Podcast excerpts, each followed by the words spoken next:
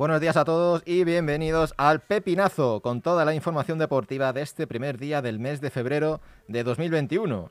Les habla Jorge López en nombre de este equipazo de LGN Radio.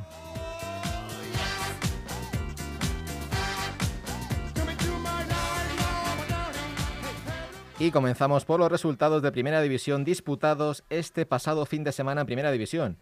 Valladolid 1, Huesca 3, Eibar 0, Sevilla 2, Valencia 1, Elche 0, Villarreal 1, Real Sociedad 1, Getafe 0, Alavés 0, Cádiz 2, Atlético de Madrid 4, Granada 0, Celta de Vigo 0, Barcelona 2, Atlético de Bilbao 1 y por último, no sé si ya es una sorpresa o no, Real Madrid 1, Levante 2.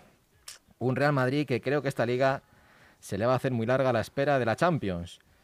Un Madrid que jugó con un hombre menos durante más de 80 minutos por la expulsión de Militao.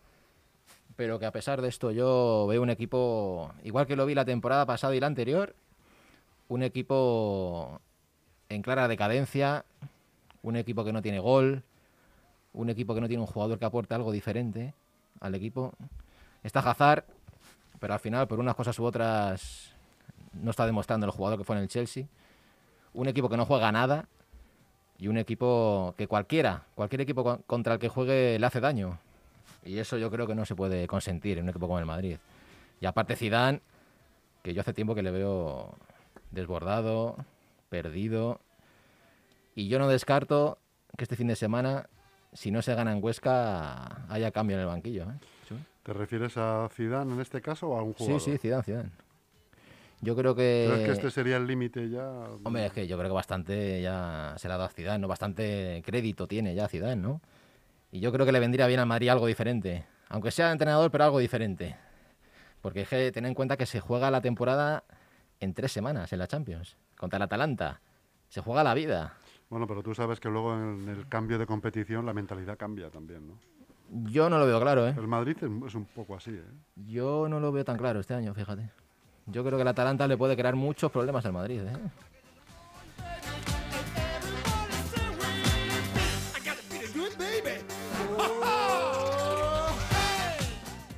Y para hoy queda el partido que cierra la jornada. Betis Osasuna a las 9 horas en el Benito Villamarín. La clasificación sigue encabezada por el Atlético de Madrid con 50 puntos. Un Atlético de Madrid que sigue intratable. 10 puntos más que el Madrid y el Barcelona. Y con un partido menos. Muy mal se le tiene que dar al Atlético de Madrid para no levantar el título. Aunque quedan 18 jornadas por delante. Viendo cómo está Madrid el Barça, creo que el Atleti puede respirar tranquilo, chus.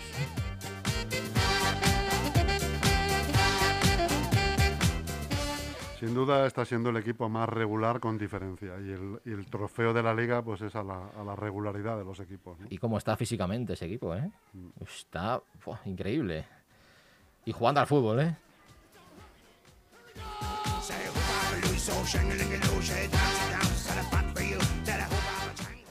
Seguimos con el Club Deportivo Leganés que disputa hoy su partido de liga ante el Lugo con el debut de Asier Garitano, que vuelve a su casa, como bien dijo en conferencia de prensa.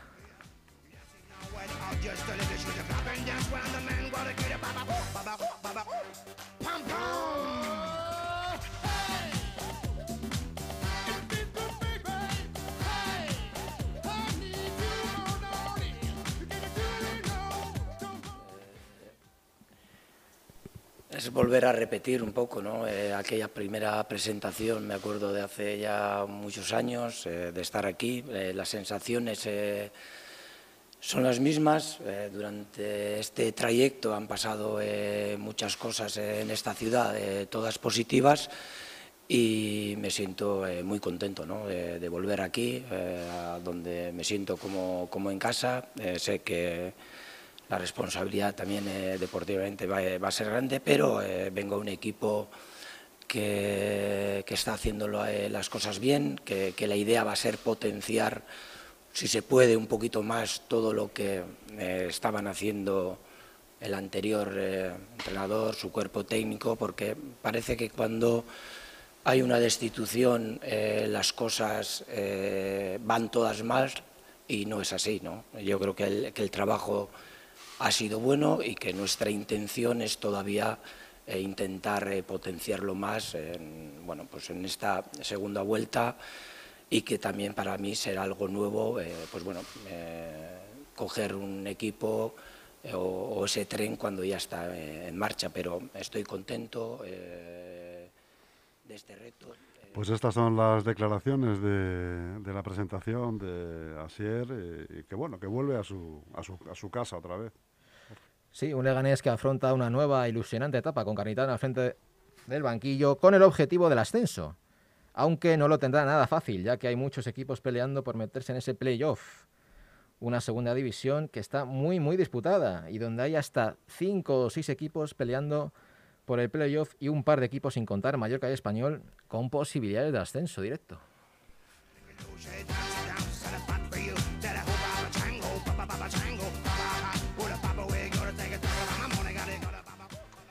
¿Tú qué crees, Chus? ¿Quién va a subir a primera división este año? Pues aparte del Lega. Aparte del Lega, bueno, yo no, yo solamente con que suba el Lega ya me conformo, Jorge. No sé, sé que suben dos, ¿no? Suben tres. Suben tres. yo creo que el Lega se está postulando. Suben dos directos y uno que juega al playoff. dos directos y uno que juega al playoff. Yo creo que el Lega. mójate, Chus.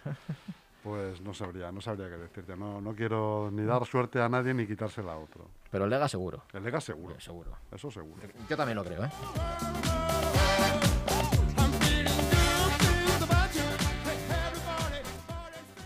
Noticia esta también del Leganés, porque rompe la cesión del delantero uruguayo Santos, que vuelve a Dinamarca. La salida de Santos liberará una ficha para la incorporación de un posible fichaje. Parece que un mediocentro defensivo, un perfil de jugador que ya pidió Martí, un jugador fuerte físicamente en medio campo.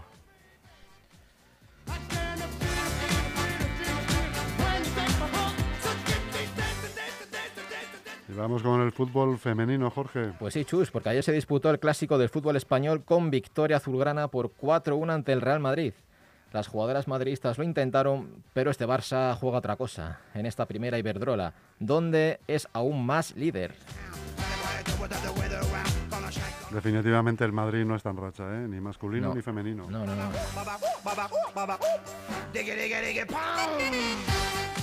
Yo fíjate, veo más posibilidades al fútbol femenino este año que al masculino. ¿eh? Vamos a, vamos a hablar, digo, vamos a jugar a baloncesto.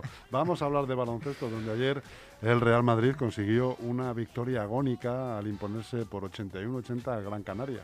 Sí, y sin apenas tiempo para descansar, mañana juega su partido aplazado de liga ante el Murcia.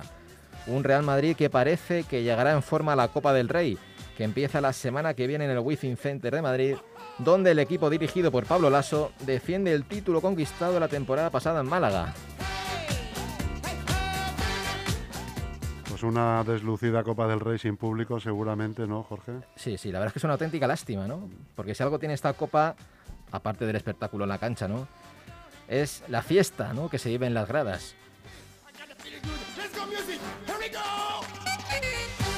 Hablemos de balonmano, Jorge. Sí, hablamos de balonmano, donde la selección española de Jordi Rivera gana ante Francia la medalla de bronce del Mundial de Balonmano, al imponerse por 35-29 a la selección de Francia. Enhorabuena a los chicos de Jordi Rivera. Una medalla de bronce muy especial por varios motivos. Primero, porque es la segunda medalla que consiguen en un mundial. Y segundo, porque han derrotado a su bestia negra, que era Francia. Gran mundial de los chicos de Jordi Rivera.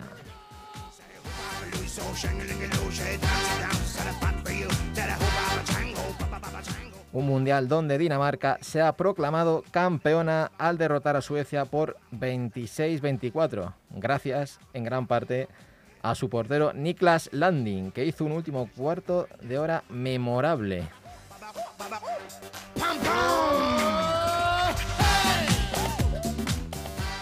Ya te dije, Chus, que cuida con Dinamarca, que podía ser campeona. Dinamarca es una de las selecciones más potentes de balonmano que hay en el mundo. ¿eh? Y lo ha demostrado, ¿eh?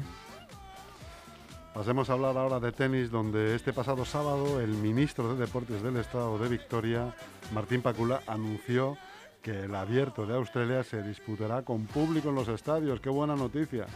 Sí, sí, y con cerca de 30.000 espectadores por día, ya que el país oceánico apenas cuenta con contagios por coronavirus.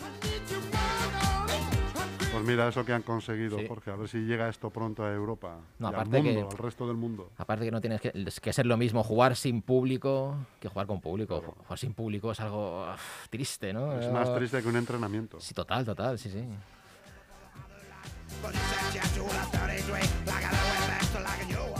Y una buena noticia, porque Rafa Nadal empieza el año con victoria en un recinto repleto de público sin mascarillas, por cierto, al imponerse al austriaco Dominic Thiem en Adelaida, en un partido de exhibición donde se impuso el jugador español por 7-5 y 6-4.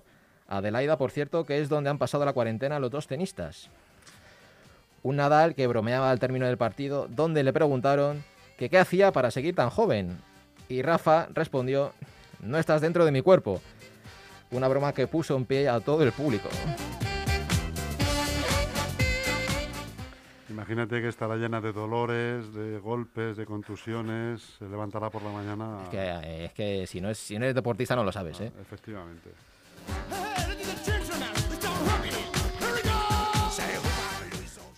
Un Rafa Nadal que a sus 34 años sigue, sigue imparable. La verdad es que es un jugador que si sigue a este nivel puede durar muchos años, ¿eh? Bueno, muchos años tampoco. Muchos pero años, sí, pero dos tres, o tres temporadas. o tres, más, sí, sí, o tres, sí, máximo tres o cuatro, sí. Sí. El siguiente torneo del jugador será la Copa ATP del 2 al 6 de febrero, antes de la disputa del Open de Australia del 8 al 21 de febrero.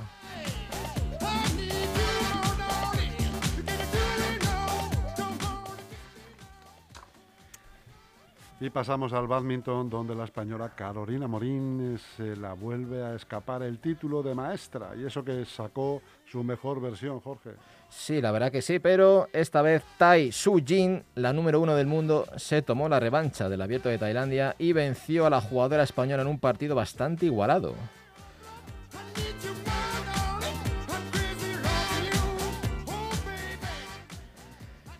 Y terminamos con ciclismo, donde Turín apunta a salida de un giro que se presenta este jueves 4 de febrero y que se disputará del 8 al 30 de mayo.